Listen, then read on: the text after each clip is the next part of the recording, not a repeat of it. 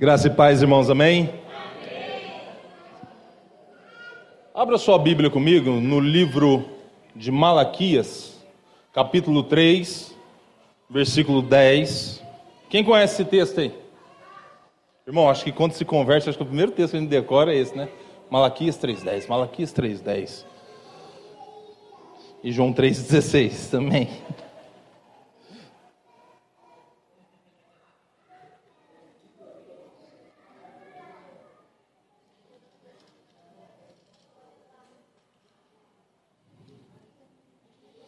Poxa, pega essa Bíblia. Manuscritos de Moisés.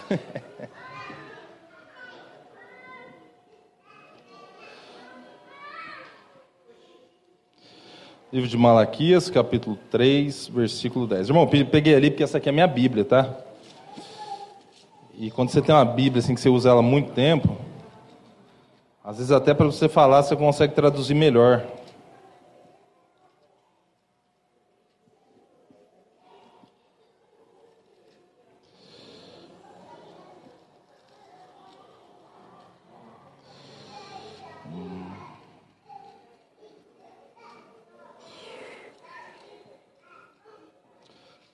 Chegando lá. Livro de Malaquias, capítulo 3, eu vou lendo isso aqui mesmo, que aqui está.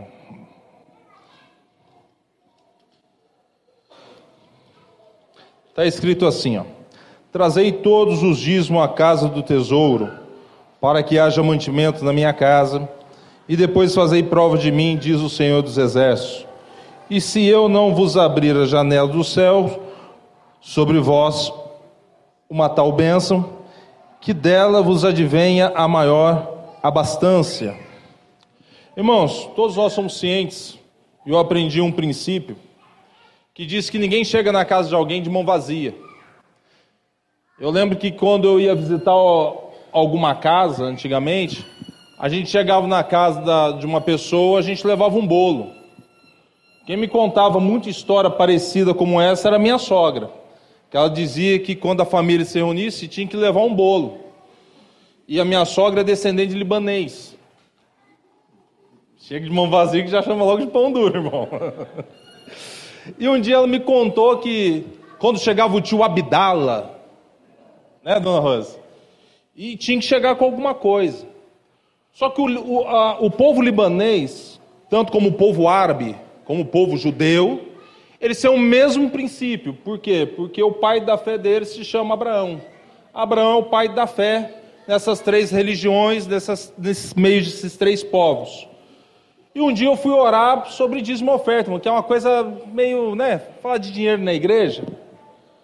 Mas um dia o Senhor me fez aprender algo, que a gente, assim como o tio Abdala, que chegava com bolo, assim somos nós na presença de Deus, que não podemos chegar diante da casa do Senhor de mãos vazias. Aí você vai pode me dizer assim, pastor, mas eu não trouxe a oferta. Por enquanto eu não estou falando de preço, eu estou falando do valor. Qual é o valor? A sua atitude.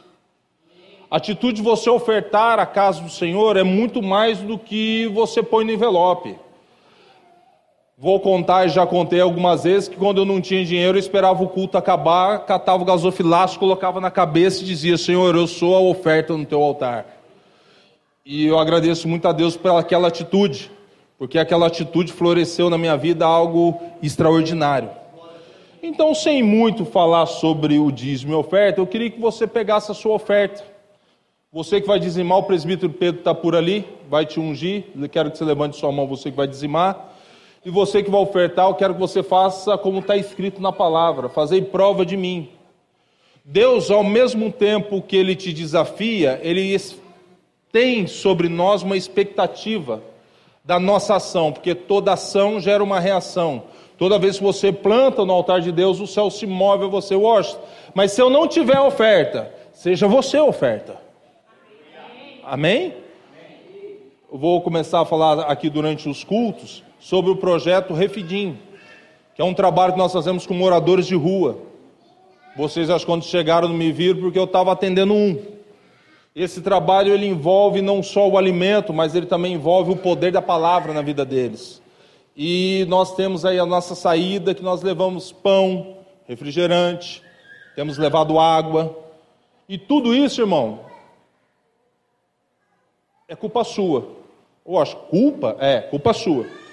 Porque quando você dizima e você oferta, eu consigo ter o recurso para fazer a obra que Deus nos chamou para fazer. Então, se você não quiser que eu faça, é só você não fazer nada. E daí eu não tenho como ir. Ué. Nossa, irmão, agora fui profundo, né? Fique de pé comigo.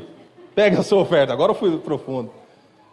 Agora eu vou falar algo para vocês. Você é o combustível de Deus para que nós possamos fazer a obra de Deus com excelência, poder, fogo e glória. Quando eu vou lá e falo com um morador de rua, não sou eu que estou falando, é você também que está falando.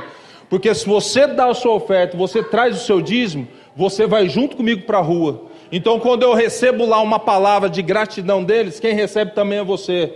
Todas as vezes que nós vamos na rua e lá cai demônio, manifesta demônio, ele cai por terra, não sou eu que expulso, somos nós que expulsamos ele. Então, quando a minha gasolina ou a gasolina dos irmãos que vai até lá consegue chegar, a gasolina é sua. Você tem parte em tudo quanto fazemos quando se trata do reino de Deus. Amém? Levante a sua oferta. Pai, no nome de Jesus de Nazaré, te louvo, te exalto, porque o Senhor é bom e a tua misericórdia dura para sempre. Pai, abençoa cada irmão, Pai, nesta noite com a sua oferta, com o seu dízimo. Pai, e como diz a tua palavra, nada que fazemos, ó Pai, diante do Senhor, ó Deus, recebemos na mesma medida. Porque para provar que o Senhor é grande, o Senhor multiplica até sete vezes mais sobre nossa vida. Multiplica, Pai, sobre nossas vidas a tua bênção, o teu poder e a tua glória, no nome de Jesus. Você crê, diga amém. Enquanto a irmã Marcinete vai louvar, você vem trazer a sua oferta, vem trazer seu dízimo no nome de Jesus.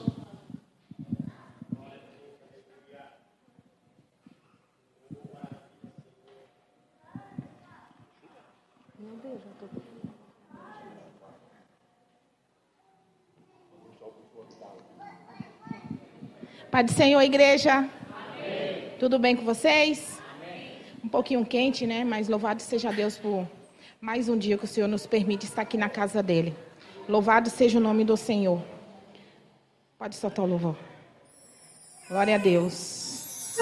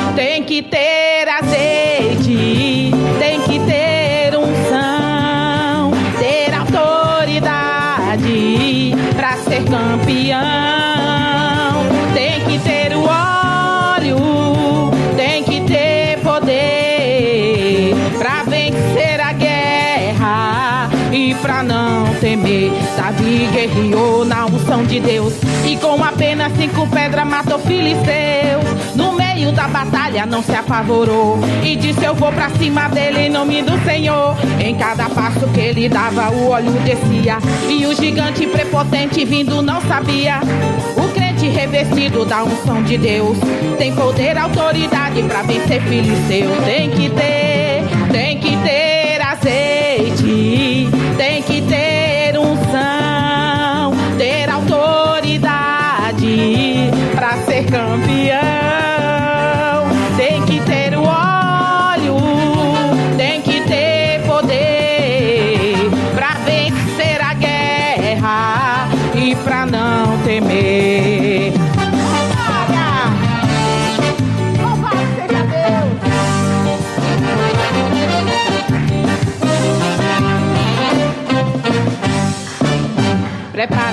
Preparado, pra batalha com a funda na mão. Percebeu que Filisteus lançou a maldição. Deu um brado de vitória, pois se recordou que a promessa de vitória Deus lhe otorgou. E com autoridade pôs a pedra em sua funda. Girando sem parar, não se importava com a armadura, pois a sua armadura era a unção de Deus. Que atirando aquela pedra matou Filisteu. Tem que ter,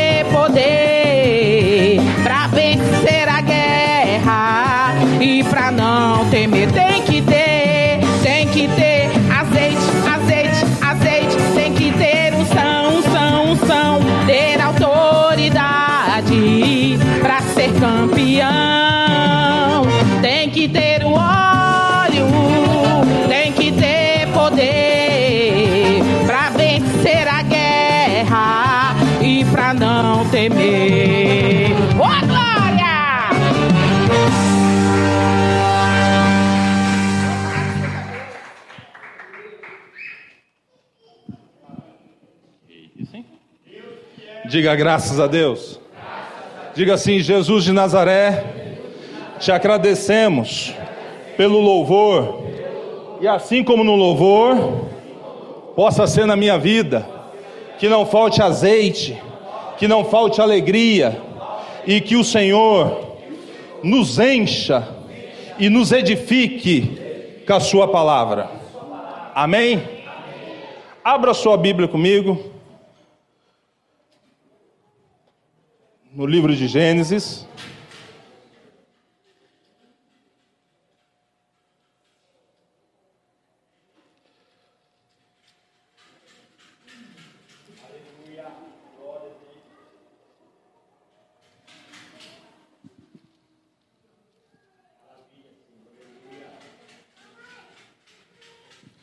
capítulo 21.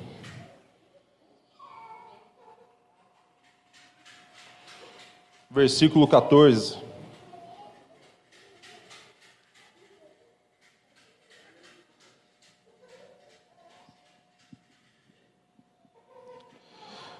Acharam? Está escrito assim: Então se levantou Abraão pela manhã de madrugada, e tomou pão e um odre de água, e deu e os deu a Agar, pondo-os sobre o seu ombro, também lhe deu o menino, e despediu-a, e ela partiu andando errante no deserto de Berseba. E consumida já a água do odre, lançou o menino debaixo de uma árvore e foi assentar-se em frente, afastando-se a distância de um tiro de arco de flecha. Porque dizia que eu não veja morrer o meu filho, ou não me veja morrer o menino, assentou-se em frente, levantou sua voz e chorou. Diga assim: Deus nos ouve. E ouviu Deus a voz do menino e bradou o anjo de Deus. Diga assim: quando Deus nos ouve, Ele envia anjos para nos ajudar. O anjo de Deus Agar, desde os céus, lhe disse-lhes: Que tens, Agar? Não temas, porque Deus ouviu a voz do menino, desde o lugar onde está Ergue-te, levanta o menino, pega-lhe pela mão, porque dele farei uma grande nação. E abriu-lhe abriu-lhe Deus os olhos e viu um poço, poço de água. E foi encher o odre de água e deu de beber ao menino. E era Deus com o menino que cresceu e habitou no deserto e foi flecheiro e habitou no deserto de Parã, e sua mãe tomou-lhe mulher da terra do Egito. Ou seja, ele se casou com uma mulher do Egito. Põe a mão no seu coração. Que bendito seja o Senhor que prepara o seu coração e que a partir desse momento, Senhor, o teu Santo Espírito, Pai, paire sobre a nossa igreja, sobre nossa vida. Pai, é assim como era no princípio, seja agora, Senhor que através da tua palavra possa gerar formas dentro de nós, ó Deus, nos levando, ó Pai, a entender a tua palavra e nos levando diante do Senhor, ó Pai, como uma obra transformada diante do Senhor, Pai. Pai, abençoa o teu povo, que a partir deste momento, ó Senhor, o poder da santa e bendita palavra, Pai, venha desescamar os olhos, ó Deus, venha tirar a cegueira, venha tirar a surdez espiritual e, Pai, venha desatar todos os nós, ó Pai, que impede nós, ó Pai, de ouvirmos e entendermos a Tua santa palavra. Por isso, neste momento, que os anjos do Senhor, ó Pai, estejam, ó Deus, liberados em nosso meio, nos trazendo as boas novas, ó Pai, e no nome de Jesus, que cada um aqui seja tomado pela Tua presença, se assim você crê, diga amém. amém. Queridos irmãos, é um texto bem conhecido é um texto onde conta a história de Abraão num grande embate que teve junto com Agar naquela época. Abraão traz sobre o seu nome uma grande missão.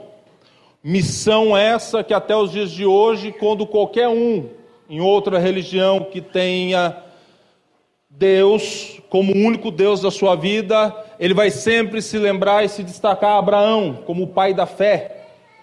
Porém, o que há de um grande enigma é todas as vezes que Deus ele põe um legado sobre a sua vida, sobre a minha vida, ou ele põe uma promessa sobre nossa vida, e o processo da nossa vida vai nos levando a cumprir essa promessa, que muitas vezes, pelos processos da vida, algumas vezes ela fica distante, ou algumas vezes ela fica alta, ou algumas vezes ela fica baixa. Porque todo o processo de uma promessa de Deus para a nossa vida, o diabo ele se levanta. Diga assim, ele se levanta. Mas diga assim, eu sou bom de rasteira. Ele levanta, eu derrubo. E assim ele fica. Porque se levantar de novo, a gente derruba ele. Por quê? A unção de persistência e perseverança, põe a mão sobre sua cabeça e diga: está comigo, Jesus. E quando ele recebeu essa palavra, Sara, ou Sarai naquela época, não poderia ter filho. Então ele teve que usar Agar, e Deus colocou Agar ali como serva. Só que, irmão, a palavra serva ou escrava do lar, quando você vai olhar o nome dela, você vai ver que ela não era qualquer coisa. Ela não era banguelinha de tal, fulano de tal. Ela tinha sobre ela um cargo de princesa. Ela era princesa nos tempos do Egito. Ela tinha ali uma vocação honrosa. Porém, o seu pai, quando se deu a conhecer Abraão, ele ficou tão, mas tão deslumbrado com o Deus de Abraão, que ele pensou: se eu entrar numa guerra, ela vai se tornar escrava. Melhor é que ela sirva na casa deste homem, pois o Deus dele é grande e honroso. Então tomou para si Agar como escrava, levou para sua casa. Sarai não podendo ter filhos, quem gerou o primeiro filho de Abraão foi ela, por nome de Ismael. Mas o grande embate não foi ela gerar um filho para ele. O grande embate foi depois que ela gerou o filho, ela tomou uma certa proporção na casa, que é como a gente costuma dizer no ditado popular, quando toma muita liberdade, começa a colocar as asinhas de fora. É, quem já ouviu essa expressão? Você dá liberdade, irmão, daqui a pouquinho dá a mão, já quer o pé. Isso é muito comum. Na igreja a gente vive, vive isso. Eu vou dar um exemplo para vocês. Quando eu acho que a minha asa está começando a sair, eu ligo para o apóstolo e falo assim: o que, que o senhor acha do negócio aí? Estou mandando para o senhor ver aí. Aí eu já sei, irmão. Se estiver fora do que ele está pensando, ele vai me falar na hora. Poxa, mas isso é regra? Não, é princípio meu. Por quê? É comum nós termos uma certa liberdade e começarmos a distanciar, ficar distante daquilo que Deus projetou para a gente. Por quê? Porque tomamos ciência e começamos a achar que a nossa maturidade pode nos levar pelas nossas próprias pernas. E Agar, irmão, não foi diferente. Vou dar um exemplo. Quando você compra um carro, você sempre andou a pé, irmão. Aí você compra um carro. Aí você começa a andar de carro, você vê alguém andando a pé. Irmãos, eu fiz isso uma vez. Eu dentro do carro, me ajeitei dentro do carro assim. Nossa. Aí eu olhei no, olhei para mim mesmo, olhei e falei assim, é, mas foi Jesus que deu. É. Irmão, você quer uma carona? irmão, aceita a carona para irmão? Vai? Por quê, irmão? É comum a gente receber uma promessa de Deus, uma bênção de Deus, e aquilo nos dá liberdade. Liberdade para expressar nosso sentimento, e aí que vem a luta. O que alimenta esse sentimento, o que faz crescer, nada mais é o que nos domina. Ou pode ser a arrogância, soberba, ou pode ser a simplicidade e humildade. Um dia alguém me disse que dinheiro muda a pessoa. E eu bati o pé e disse que dinheiro não muda ninguém, não. Ele só potencializa quem é a pessoa de verdade.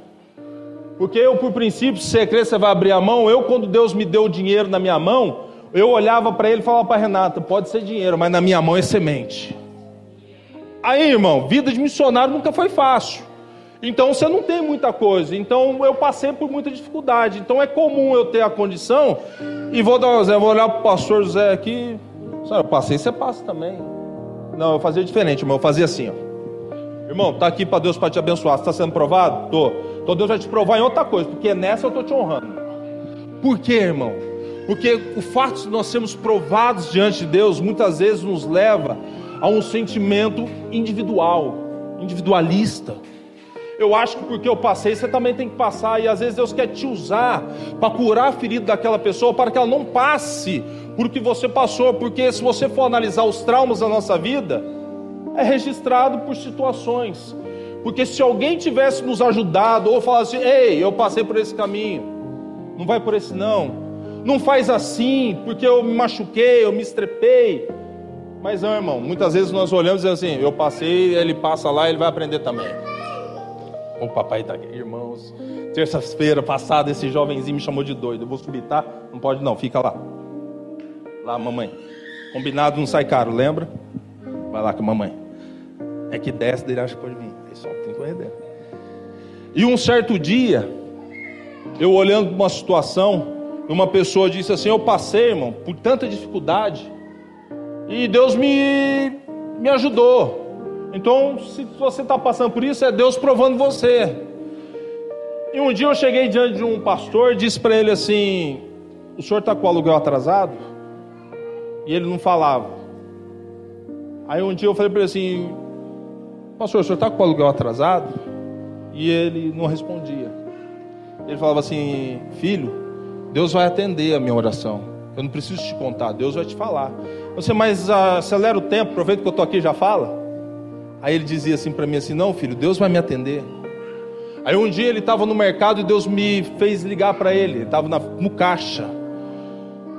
E eu pergunto para ele: Onde o senhor está? Ele falou assim: Eu estou num lugar. Eu falei assim: Deixa eu falar uma coisa para o senhor. Eu sei o que é querer comprar e não poder.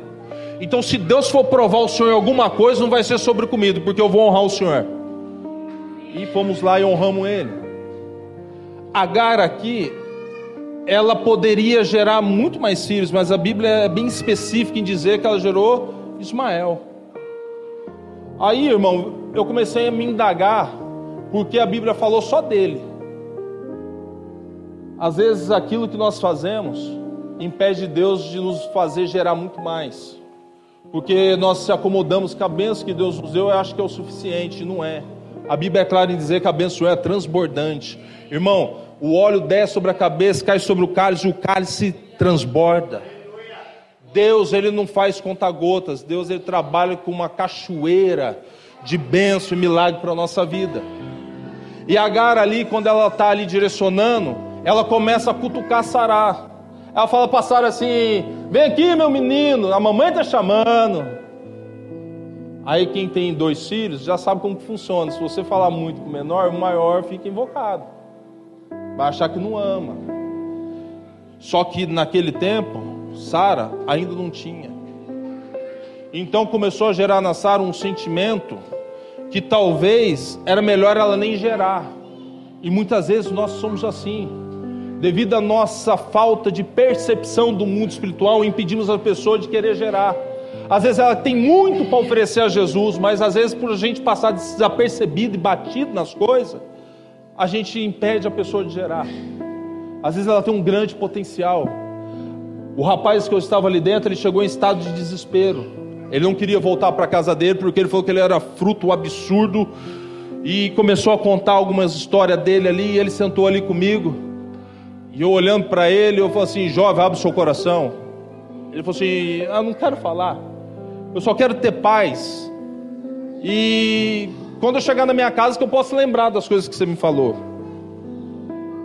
O meu irmão disse que eu sou fruto de um casamento falido, que Deus, eu sou um erro no casamento na vida da minha mãe. Aí Deus mandou eu falar assim para ele: fala o meu nome. E ele não falava, fala o meu nome. Ele não falava. Por que você não quer falar meu nome? Eu falei assim, porque era marido da minha mãe e ele me batia. Eu falei, ah, miserável. Ele me batia, quando eu ia comer, ele dizia que eu não tinha direito de comer porque eu não era filho dele. Aí, irmão, o raciocínio foi rápido, o Espírito Santo nos ajuda. Já deu uma juntada na mão dele com a raquete. Falei, olha para mim, jovem. Eu sou o cara que vai apagar esse nome da sua vida.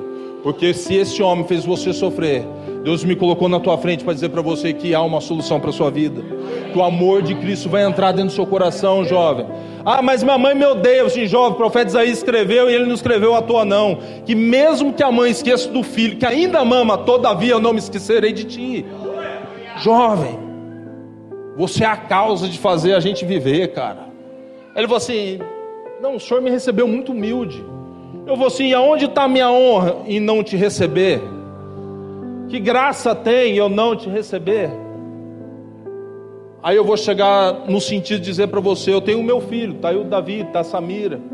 Eu preciso me preocupar com ele? Ele é problema meu? Fui eu que gerei a ferida na vida dele? Fui eu que falei que ele era um projeto falido? Não. Mas Deus capacitou a minha vida e a sua vida para transformar esses cativeiros que chegam perto da gente e dizer que ele pode sim ser direito, reto, pode ser um rapaz de honra, porque eu falei para ele assim: rapaz, Deus é um bom atirador e ele não erra alvo. Deus não errou quando me escolheu e não errou quando te trouxe até aqui. Aí, diante do que eu estou lhe contando, nasce Isaac. E a expressão do nome, todos aqui conhecem a Bíblia, me ajuda. Porque quando o anjo disse que ela iria gerar, ela começou a sorrir. Porque as possibilidades eram contrárias. As circunstâncias dentro da sua casa eram adversas. E eu muitas vezes falo para as pessoas: a minha casa é meu abrigo. Se você quiser me encontrar, tem três lugares, quer dizer, dois, né? Porque o terceiro é meio difícil, você tem que ter quase um GPS aí ou via satélite. Primeiro a minha casa, onde eu descanso, a igreja onde eu adoro e o meu campo de trabalho. Aí você fala assim, Oxe, porque o terceiro é mais difícil? Porque eu só ando no meio do mato, mano. Eu ando cortando, se eu olhar para aquelas montanhas, a Samira um dia disse pro primo dela: Meu papai está lá no meio das montanhas. Irmão, me senti um profeta daqueles barbudo igual o pastor assim tava, sabe? Aqueles assim, quando você fala assim, a situação está difícil, ah, mas tem um lá no meio das montanhas. Traz ele que resolve. Irmão, me senti daquele jeito. E onde eu ando, muitas vezes, às vezes eu costumo dizer que eu ando no monte a toda hora, porque é cada morro que a gente sobe na estrada de terra. E entre um morro e outro eu comecei a falar com Deus. Eu assim, Deus, qual é o sentido de Sara incitar o seu marido, que tem por nome pai de multidões, colocar para fora o seu próprio filho? Porque se ele não consegue ser pai de um, como que ele será pai de multidão e mesmo assim que ele nem saberia de quem seria? Não é uma controvérsia? Mas ele tinha uma promessa, não tinha? Você não tem uma promessa? Você não tem uma causa que Deus prometeu que vai resolver na sua vida?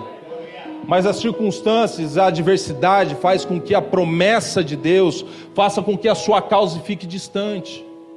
Talvez você está aqui hoje pensando, Deus, culto das causas impossíveis, parece jogo de cartas marcadas, parece protocolo rotineiro de crente. Mas não é não, irmão. Deus, quando Ele estabeleceu uma promessa sobre a sua vida, Ele foi disposto e direto em direcionar a mão sobre você. Ele foi direto em dizer para mim e para você que tudo aquilo que Ele prometeu, Ele não se esqueceu, Ele tem tempo certo de lembrar. E a Bíblia é clara e ela não mente, irmão. Aqui está escrito que quando lá no livro de Êxodo o povo começou, a expressão lá diante do capítulo 3 diz assim: E lembrou-se Deus Sabe quem faz Deus lembrar da causa? Sabe quem faz Deus lembrar da situação? Eu e você. Poxa, prova, vou provar.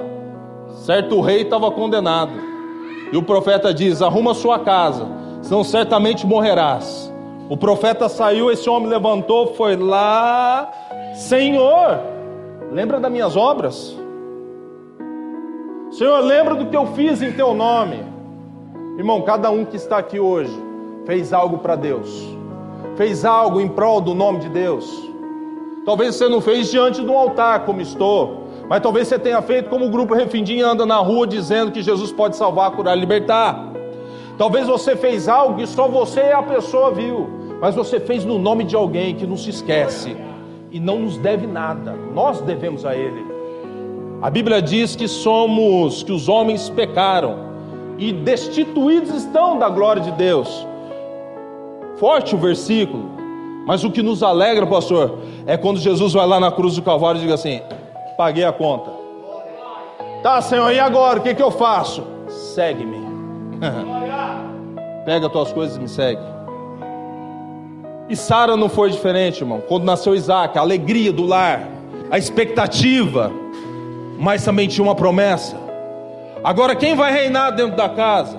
Ismael, é o filho da escrava, ou o filho da promessa? Quem vai alegrar a casa? Aquele que tem por característica riso ou aquele que tem por característica lutar contra Deus? Abraão ouviu a mulher, ouviu sua esposa, pegou água e deu pão, e a Bíblia diz que eles saíram errantes pelo deserto. Quantas vezes eu e você, irmãos, estamos diante de situações que achamos que estamos perdidos, mas a Bíblia é clara e muito bem em dizer que quando nós se perdemos lá no livro de Êxodo, a Bíblia diz que tinha uma nuvem, uma nuvem que direcionava o povo. A nuvem de Deus na sua vida, ela vai se manifestar ou já manifestou sobre a sua vida, lhe trazendo as direções que você e eu precisamos. Eu costumo dizer que a nossa direção não vem do ímpio, que vive uma vida toda torta e quer nos aconselhar.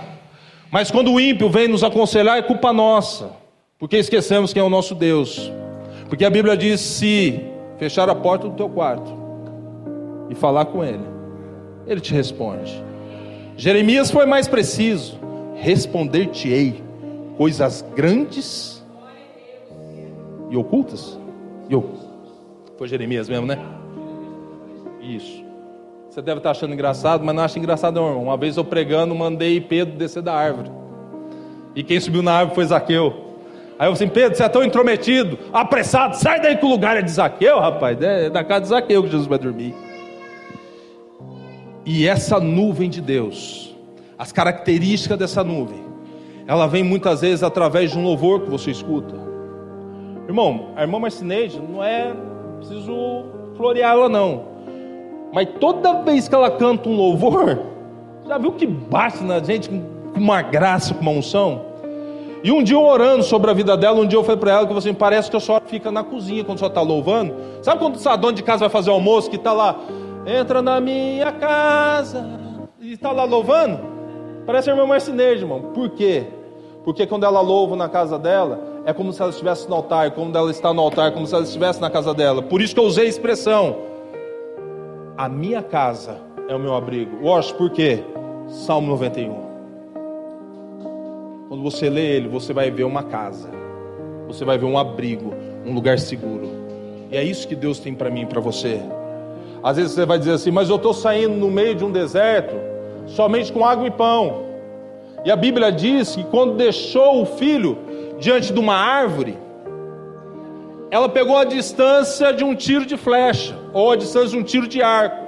Irmão, dá mais ou menos aí uns, no máximo aí uns 200 metros. Porque se você pegar aqueles arqueiros de, de competição, ele consegue acertar no máximo 150, irmão. Mas essa mulher pegou a distância de uma flecha. Vamos pôr aí 300 quilômetros, 300 metros, 300 quilômetros, muito longe, ela estava lá no Rio de Janeiro. Pegou essa distância. Quando ela se distanciou daquilo, é igual eu e você. Quando nós temos um problema, nós deixamos no pé do Senhor e saímos de perto. Só que daí, irmão, a gente senta e fica reclamando do problema. Senhor, deixa o problema, Senhor, aquele problema, aquele problema, aquele problema. Eu costumo dizer que nós temos que ser como criança mimada, nos braços do Pai. Oxe, não pode não, criança mimada dá problema. Não, a Bíblia diz que o Senhor nos educa. E quando nós começamos, Senhor, aquele problema não se resolveu, Senhor. Mas você não pode pegar ele, não, tá? Você tem que pedir a Deus. E aquela mulher fez isso, porque aquele filho não deixava de ser uma promessa constituída por Deus, ele não deixou de ser algo de Deus.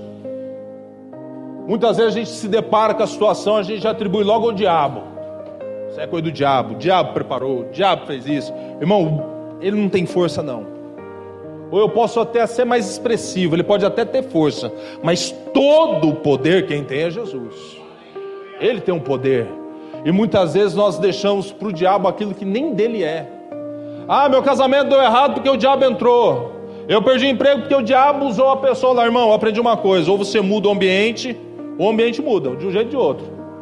Há duas coisas dentro de mim e de você: o poder de influenciar e o poder de ser influenciado. O que está dentro de você é o que resplandece quando você chega num lugar.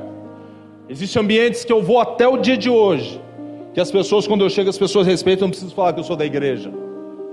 Ó, oh, o jovem chegou aí, cara, deixa que o jovem chegou aí. O jovem chegou. Nossa, o jovem fala isso perto do jovem. Tem uma casa, irmão, que eu atendo uma mulher vai fazer mais de 15 anos. E eu vi as filhas dela crescer. Até hoje, irmão, se eu chegar no portão da casa, for 10 horas da manhã, a porta estiver fechada, tudo trancado, e eu chamar no portão, as meninas levantam que nem um tiro, você escuta assim, vai logo que o Washington chegou. Nossa, ele vai ficar falando que a gente não lavou a louça, que a gente não arrumou a casa, porque eu vou entrando dentro da casa assim, aonde eu vou pôr a compra? Vou pôr onde? Vou pôr no chão? Pelo amor de Deus, sua mãe sai para trabalhar, você fica nesse negócio aí. Pelo amor de Deus, gente, sai do namoro. Aí as meninas olham para mim, poderia dizer, cuida da sua vida. Mas não fala isso não. Elas começam rapidinho a fazer. Você não tem nem café para mim tomar. Oh meu Deus do céu, vou ligar para sua mãe. Aí daqui a pouquinho aparece até o café. Mas sabe como eu consegui isso? Um dia a mãe dela foi no portão, eu tinha tanto serviço, irmão, mas tanto serviço para fazer naquele dia. Que quem estava comigo dizia assim: Washington, não inventa. E quem andava comigo já sabia. Não inventa, cara. Assim, cara, Deus vai me ajudar. Deus vai me, vai me dar uma unção para pilotar esse carro. E eu vou conseguir fazer todo o meu serviço. Mas eu não vou deixar. A mulher, ela dormia sobre o filho dela. Porque ele tinha convulsão aos olhos dela. Mas na verdade manifestava um demônio no menino. E o menino se debatia. E ela se jogava em cima dele para ele não se machucar. Ele começava a bater nela. E um dia eu achei que era o ex-marido dela que foi lá, irmão. E fique você sabendo que eu tenho peito para algumas coisas. Eu falei assim: o seu marido veio aqui te bateu, jovem? Porque ele não presta nem para sustentar a casa. Você é mãe e pai. E esse cara vem aqui te agredir? No dia que ele estiver aqui, você me liga, eu venho aqui. Aí você deve pensar, você ia bater nele? Eu acho, não, mas ele ouvia uma verdade. E ela ficou com vergonha. E o Espírito Santo falou assim para mim assim: é um menino que dá problema para ela. Senhor jovem, porque eu estou vendo escrito meia-noite na cabeça desse menino aí. Aí o menino ficou escondido atrás dela, assim, jovem, não vai eu descer do carro, não, vai. Dá trabalho, não, vem aqui perto logo. Aí eu falei, dá sua mão. Ele fazia assim com a mão, dá sua mão. Dá sua mão aqui, jovem. Quando eu peguei na mão dele, eu falei assim: o cara que entrava na tua casa não era só para entregar compra. Aí você deve perguntar: oh, o que, que você faz? A gente tem um mercado varejista de porta a porta, trabalho com cesta básica. Só que o meu trabalho, ele é ligado a um cara da Bíblia muito usado na mão de Deus, eu tomei o que ele fazia, pus unção sobre a minha cabeça e fui desenvolver. O nome dele, Estevão, responsável por levar alimento na casa do necessitado. Mas no meu caso eu vendo, tá, irmão? Eu vendo lá para esse pagar depois. Né, né, né. Se Deus mandar eu doar, como muitas vezes, jovem, a sua conta está paga, Jesus falou que está paga. E quando aquele menino me deu a mão, eu falei assim: eu oro por você que em sete dias cessa, cessou Diabo, você não tem força. Aí eu liberei a palavra, né, irmão? Aí continuei trabalhando, mas eu fiquei o dia inteirinho, irmão, pensando naquilo. Se der sete dias, menino não fosse só meu pó, né? Quando deu seis dias, a mãe dele pediu para mim ir lá. E eu desafiei ela assim: não fala comigo, não, leva para o médico. Manda o médico examinar ele de novo. Porque o que ele levou a vida toda para estudar, não desmerecendo o esforço dele, a graça de Jesus chegou mais rápido. Está lá o jovenzinho santista, graças a Deus, firme com Jesus. Mas suas irmãs viram a maneira como eu fiz. Então, naquela casa, quando eu chego, há um respeito. Mas por quê? Porque a graça de Deus inundou a minha vida e inundou aquela casa. E essa mulher, no momento difícil, sua neta em coma, mandei até no grupo do Revindim. Ela disse que a menina deu a luz e foi para UTI. E ela mandou o áudio assim para mim. É que o meu celular tá meio longe aqui, mas vamos colocar o áudio para a gente ouvir. Na hora que a minha filha foi para UTI, eu lembrei de você. Oxe, pelo amor de Deus, faz alguma coisa. Irmão, pesado. E eu mandei um áudio assim para ela assim: Eu não faço nada. Mas o Jesus que morreu na cruz, jovem, mandou te dizer: quando der três horas, você me liga para avisar o que aconteceu. Três horas no hospital municipal é horário de visita. Aí eu fui para a roça, como eu disse para os irmãos que é só via satélite às vezes, ela estava me ligando desde as duas e meia. A mensagem chegou para mim quatro e meia. Eu falei assim, pronto. Quer ver que a criança partiu? Meu Deus do céu, o que, eu vou... Ela falou assim, ó, oh, tentei te ligar antes, mas quando foi duas e quarenta, a menina foi dar banho no neném. E quando foi 15 para as três, já estava no quarto. Irmão, tremendo isso. Agora deixa eu lhe fazer uma pergunta. Eu tinha trabalho a beça para fazer, irmão. Eu rodo mais ou menos uma média de 400 quilômetros num dia devagar, que não é, roda muito. Se eu tivesse colocado o meu trabalho em primeiro lugar, Deus não teria operado? Aí você fala assim: não. E eu digo para você: Deus ia levantar outro, porque a obra dele não vai parar, a promessa dele vai se cumprir, porque ele é Deus em todas as áreas da nossa vida, em toda circunstância, ele é Deus. Que às vezes a gente acha, né, que se eu não fizesse, não ia acontecer, não, mas aconteceu. Ia aparecer outro lá, irmão. Como muitas vezes já apareceu um morador de rua aqui, já nos deu até revelação, inclusive para o apóstolo. Deus mandou e eu vi você assim, assim, assado, era confirmação daquilo que Deus tinha falado para ele. E aqui, Sara, quando ela chega nesse momento, que ela já tem Isaac nos seus braços, e aquela mulher sai para o deserto, irmão, vou fazer a pergunta: quem já teve dor de fome, que não tinha o que comer? ou não tinha dinheiro para uma refeição, ou alguém aqui que não teve um lugar para repousar a cabeça, já teve que muitas vezes ficar ao relento, ou muitas vezes você tomar muita água, o ronco da fome não ser mais alto que a sua oração. É igual eu costumo dizer no refindim: não é o alimento que muda a vida deles, é o amor que transmitimos para eles. O alimento não vai mudar a história dele, irmão. Mas o amor que nós damos para Ele vai nos fazer pessoas diferentes. E eles vão olhar e falar assim: o Cristo que está na vida deles é diferente. Já ouvimos isso na rua. Mas como eu vou falar de Jesus para esse povo aí fora, irmão? Vocês estão o dia inteiro sem comer, se drogando, tomando corotinho. Eu vou chegar falando de Jesus, não vai ter como. O álcool na mente não vai dar espaço para que eles possam raciocinar. O efeito da pedra não vai dar tempo de eu falar sobre o Espírito Santo, sobre a vida dele. Então o que, que Jesus nos deu a estratégia? Isso aí eu lembro na época do mundo, irmão. Quando a gente se alterava muito, a gente procurava comer, porque cortava o efeito da bebida ou tomava um pouquinho de água. Então nós alimentamos ele, eles, né? Cessou-se o barulho da fome. Então agora eles podem ouvir a voz de Deus. Aí você vai falar assim: ó, está na Bíblia. Irmão, tá. E quem ensinou isso aí foi o mestre. Quando ele chegou diante da multidão, ele falou assim: a multidão foi sentando, ó, o povo está reclamando de fome, hein? E ele, doido para falar do reino dos céus, ele fez o quê? Vem cá, moço. Vou multiplicar aqui e alimentar vocês. E depois que você estiver alimentado, você vai saber quem é o Deus que te alimentou. É, irmão. E quando está aquela mulher parada, e olhando e clamando, o céu se abriu para ela. Deus ouviu a oração e enviou um anjo. Irmão, você crê? Abra sua mão porque eu vou falar. A oração que você fez, ou a oração que você elevou até a Deus, como causa impossível, ou situação, circunstância que você não pode resolver, Deus manda te dizer, assim como está escrito na palavra: Eu estou enviando um anjo diante de você. É, irmão. Quantos aqui creem que são salvos?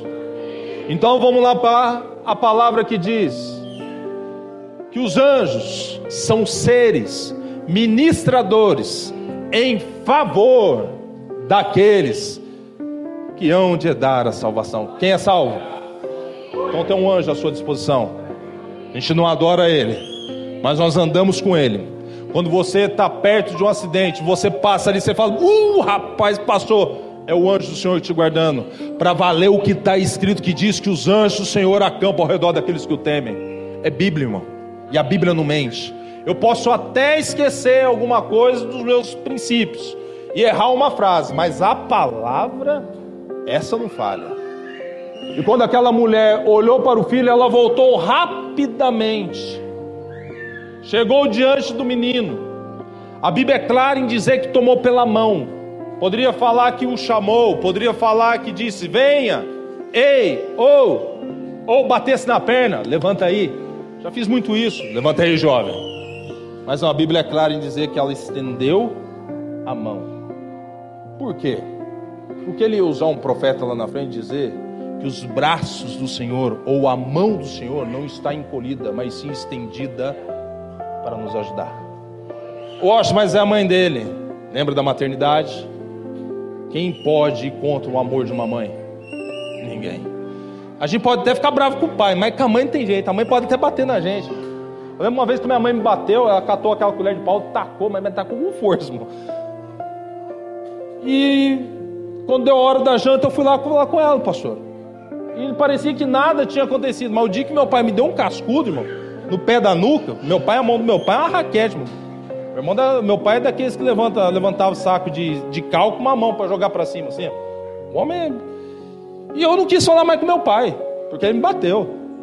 Mas minha mãe tacou a colher de pau, tinha batido na gente mangueira com um fio. E a mamãe estava lá na hora da janta. Até hoje, irmão. Às vezes eu, eu passo por alguma coisa. Parece que quando eu vou falar agora, parece que nada aconteceu. Mas um dia o Espírito Santo me alertou através da minha esposa, chamada Renata. Ela disse assim: às vezes a maneira que você faz a impressão que você não demonstra amor pela sua mãe. A impressão que você não gosta. Você, mas eu amo a minha mãe. E através do que ela me falou, eu comecei a buscar em Deus uma maneira de se expressar melhor. Porque às vezes nós amamos, mas não sabemos expressar. Aí o Espírito Santo vem nos ajudar, porque a Bíblia diz que ele vem para nos auxiliar, nos ensinar como nós devemos prosseguir. E quando aquela mulher chegou e estendeu a mão, eu não levo outra palavra a não ser que o Espírito Santo ministrou na vida dela para ela estender a mão e puxar o filho. Porque logo em seguida que ela estendeu a mão, andou uma certa distância, viu um poço. Na hora do desespero, irmão, a gente está com a solução debaixo do nosso nariz e não vemos. Às vezes a grande solução da nossa vida não está a um quilômetro, está pertinho. Eu queria que você acreditasse nessa palavra, porque às vezes o Senhor ele faz trazer o que está à frente, ele leva para trás, o que está atrás ele traz para frente, o que está embaixo ele põe em cima, o que está em cima ele põe embaixo. Deus ele muda a ordem das coisas, muitas vezes por causa da nossa oração. E a Bíblia é clara: se ele dispôs um anjo para atender aquela mulher naquele momento de dificuldade, é porque o tempo da bênção sobre a vida dela chegou. E quando a bênção chega na nossa vida, ela não vem só concretizando aquilo que Deus disse, Deus agrega. Por quê? Deus ele não é um Deus de letra minúscula para mostrar que ele é grande, ele ainda agrega um pouco mais e diz: Deste menino sairá uma nação. Irmãos, comecei essa mensagem dizendo sobre um homem que tinha uma promessa e as circunstâncias da vida dele fez ele agir de forma errada. Essa história é parecida com a de alguém aqui, porque parece muito com a minha. Deus põe uma promessa sobre a nossa vida, mas às vezes a circunstância faz parecer que essa promessa não era para mim, não era para você, Parece que Deus ouve todo mundo, menos eu. Parece que Deus faz tudo para todo mundo, menos para mim. Mas hoje a palavra do Senhor ela é direta e clara em dizer que Ele te estende a mão, envia um anjo sobre a sua causa e ainda mais estende uma promessa sobre a sua vida. Por quê? Porque quando aquela mulher ouviu, e lembra que eu falei que ela era uma princesa, ela retornou. Ela tinha valores de uma realeza. Ela exercia algo especial. Então, quando ela olhou para o filho, diz assim: Ei, mamãe conhece bem a esposa que eu vou lhe dar. Eu vou buscar da onde eu vim, com os mesmos princípios e valores. Porque mulher com princípio e valores é difícil se encontrar. Mas quando você encontra, ela é respaldo para o resto da sua vida. Por que você está dizendo isso? Porque sabe quando você vai falar uma coisa, a esposa diz assim: Eu acho melhor você falar desse jeito. A minha, por exemplo, hoje eu conversando com ela, ela falou assim: Eu sempre tenho porém. Assim, rapaz, esse porém, meu Jesus. E às vezes mudou, muitas vezes o que eu ia falar, a forma que eu agir, o porém mudou a trajetória da situação. Quando eu fui casar, irmãos, não tenho vergonha de dizer. Eu cheguei diante do meu pai e da minha mãe e perguntei para eles: Pai, mãe, vou casar. Renato me pediu em casamento. É verdade, mas ela pediu em casamento. Meu sogro está ali a testemunha. A Renata falou assim: a gente tem que casar, que eu não vou ficar mais oito anos namorando, não. E eu tenho dois noivados, né? Noivei duas vezes para casar. E eu perguntei para minha mãe assim: "O senhor abençoa com quem eu vou casar?" Pai, o senhor acha que eu vou ser um bom marido? Porque se vocês falar para mim que eu não vou ser, eu não vou ser um bom marido, eu não caso. Mas se a mão de vocês me abençoar, eu caso. Irmão, louvado seja Deus pelo que eu vou falar. Mas naquele dia meu pai disse que tinha grande orgulho da Renata e que ela seria uma esposa exemplar do meu lado. E que minha mãe disse para mim, filho, ela vai cuidar de você. E de fato, lá em casa são três crianças: Samira, Davi e Watson. Por que, que eu estou te dizendo isso? Os detalhes de Deus para a sua vida. Vem como veio no deserto. Calor exuberante. Deus lhe manda uma brisa que te traz paz. Às vezes a trajetória já não existe mais água. Mas Deus, mesmo assim, Ele diz: quem tomar dessa água jamais terá sede. Às vezes, irmãos, nós falamos com Deus que parece que Ele está longe. Parece que ele só existia no Antigo Testamento ou pela boca dos profetas. Ou talvez nós achamos que o nosso Deus ele está ocupado fazendo outras coisas. Mas ele sendo onipresente, onisciente, onipotente, ele está disposto a todo momento te atender. Fique de pé comigo.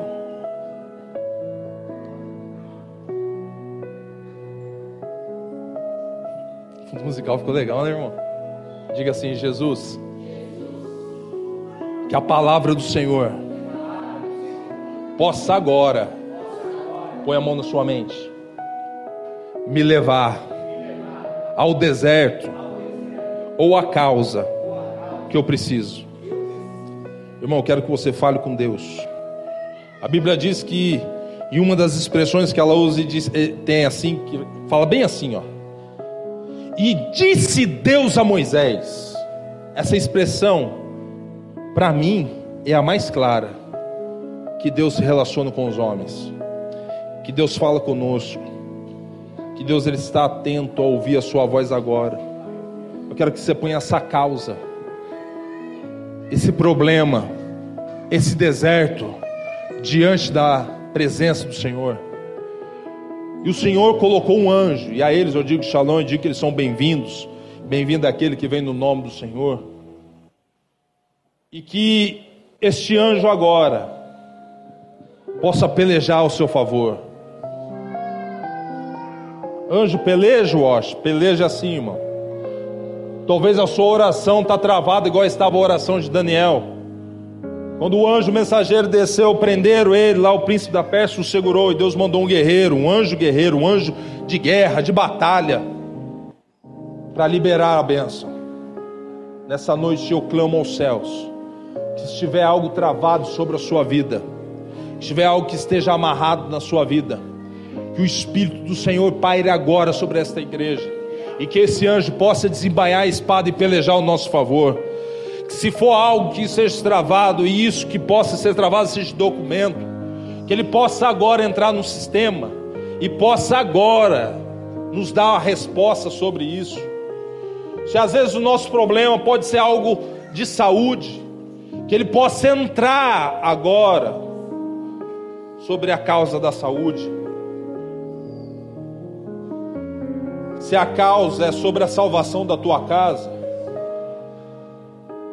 que o Senhor possa entrar lá hoje, enviando um anjo, quebrando as portas de bronze, arrancando os ferrolhos e restaurando a sua casa.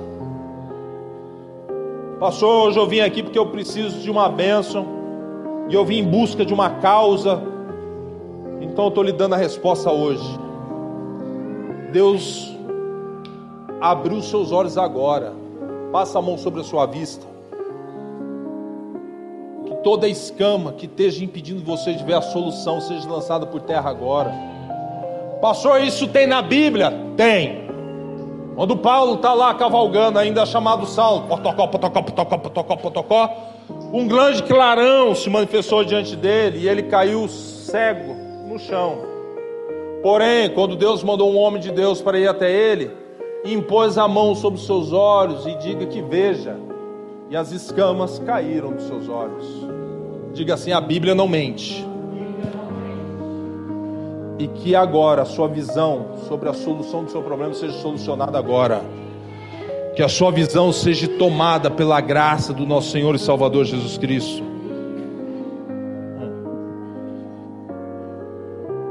Pai, no nome de Jesus, bendito seja a tua palavra, o teu reino sobre nós. Pai, assim, ó Deus, como essa palavra, ó Pai, assim seja o tema sobre nossa vida, que às vezes nós precisamos da hora H de Deus na nossa vida. Que a hora do Senhor, ó Deus, chegar, ó Pai, essa é a hora, e o Senhor nunca chegou atrasado para resolver problemas, o Senhor sempre chega na hora certa. Porque quem chega atrasado, ó Pai, é aquele, ó Pai, que não nos conhece. O Senhor, como é nosso amigo, fiel ouvinte à nossa oração, o Senhor sempre chega na hora certa. Pai, no nome de Jesus, ó Pai, que essa causa, ó Pai, essa situação, Pai, que seja, ó Deus, motivo, ó Pai, de nos alegrarmos com um bom testemunho e o testemunho do Senhor diante da tua igreja. Pai, no nome de Jesus, que um poço, Pai, com águas cristalinas, seja colocado diante do teu povo, Pai. Pai, que essa água, Pai, possa, ó Deus, ser, ó Deus, jorrada, Pai, sobre a vida deles como um rio de águas vivas, Pai. E que no nome de Jesus de Nazaré, Senhor, que a mão do Senhor, ó Pai, possa ir agora. Pai, eu quero nessa oração, ó Deus, arrancar todo trauma religioso. Pai, feridas causadas, ó Pai, por homens que se diziam ser sábios, por autoridades eclesiásticas, ó Pai, que esqueceram que antes de tudo tem que ter o amor. É o amor, ó Pai, que nos leva a um nível, ó Pai, próximo ao Senhor. Então, Pai, eu quero arrancar agora toda palavra contrária, toda maldição lançada. Pai, eu peço ao Senhor neste momento, ó Deus, que seja escrito no mundo espiritual agora, caverna de Adulão, Pai. Pai, que este lugar não é outro lugar senão a presença do Senhor em receber pessoas, ó Pai. E nós recebemos, ó Pai, com excelência. Não recebemos, ó Pai, dizendo somente em palavras, mas em atitudes, em abraço, afeto verdadeiro, Pai. Por isso, ó Deus, no nome de Jesus, aquele que entrou aqui com as suas armas enferrujadas, Pai, que entrou aqui nesta noite, Senhor, com as suas expectativas ministeriais, profissionais, ó Pai, caídas. Pai, eu profetizo agora que sejam renovadas as suas armas, a sua armadura que seja renovada as suas expectativas, que o seu sucesso profissional venha a ser junto com a tua conduta com Cristo, porque o que faz a porta abrir não é somente a porta se abrir, o que mantém a porta aberta é a conduta e a obediência. Por isso, Jesus de Nazaré nos ajuda nesta noite a nos manter em conduta, Pai, da, junto à Sua santa e bendita palavra para que as portas não se fechem, mas as portas possam se manter abertas, ó Pai. No nome de Jesus, ó Pai. Antes que o Senhor libere as chaves, ó Pai, nos libera primeiro, ó Pai, a habilidade, ó Deus, de manusear a chave, para que nós não possamos errar a porta que vai se abrir. Por isso, ó Deus, habilita nossas mãos também, Senhor, porque as chaves do Senhor, ó Pai, liberadas dessa noite, possa vir, ó Deus, com excelência na nossa mão e que nós não sejamos, ó Deus, como H no princípio da mensagem, se vangloriar da promessa que chegou, tirar vantagem da bênção do Senhor, mas que sejamos, ó Deus, humildes e simples na tua presença, para recebermos a tua santa e bendita bênção, Pai, e pronunciarmos ela com excelência, ó Deus, aqueles, ó Deus, que ainda não conhecem, ó Pai, ou que ainda desconhecem ou para os tomés, ó Pai, que o Senhor coloca diante de nós todas as vezes. Pai, o Senhor, que o Senhor possa nos usar nesta noite para convencê-los, ó Pai, que o céu é real e que a tua palavra, ó Deus, ela nunca volta vazia. No nome de Jesus. Te agradeço.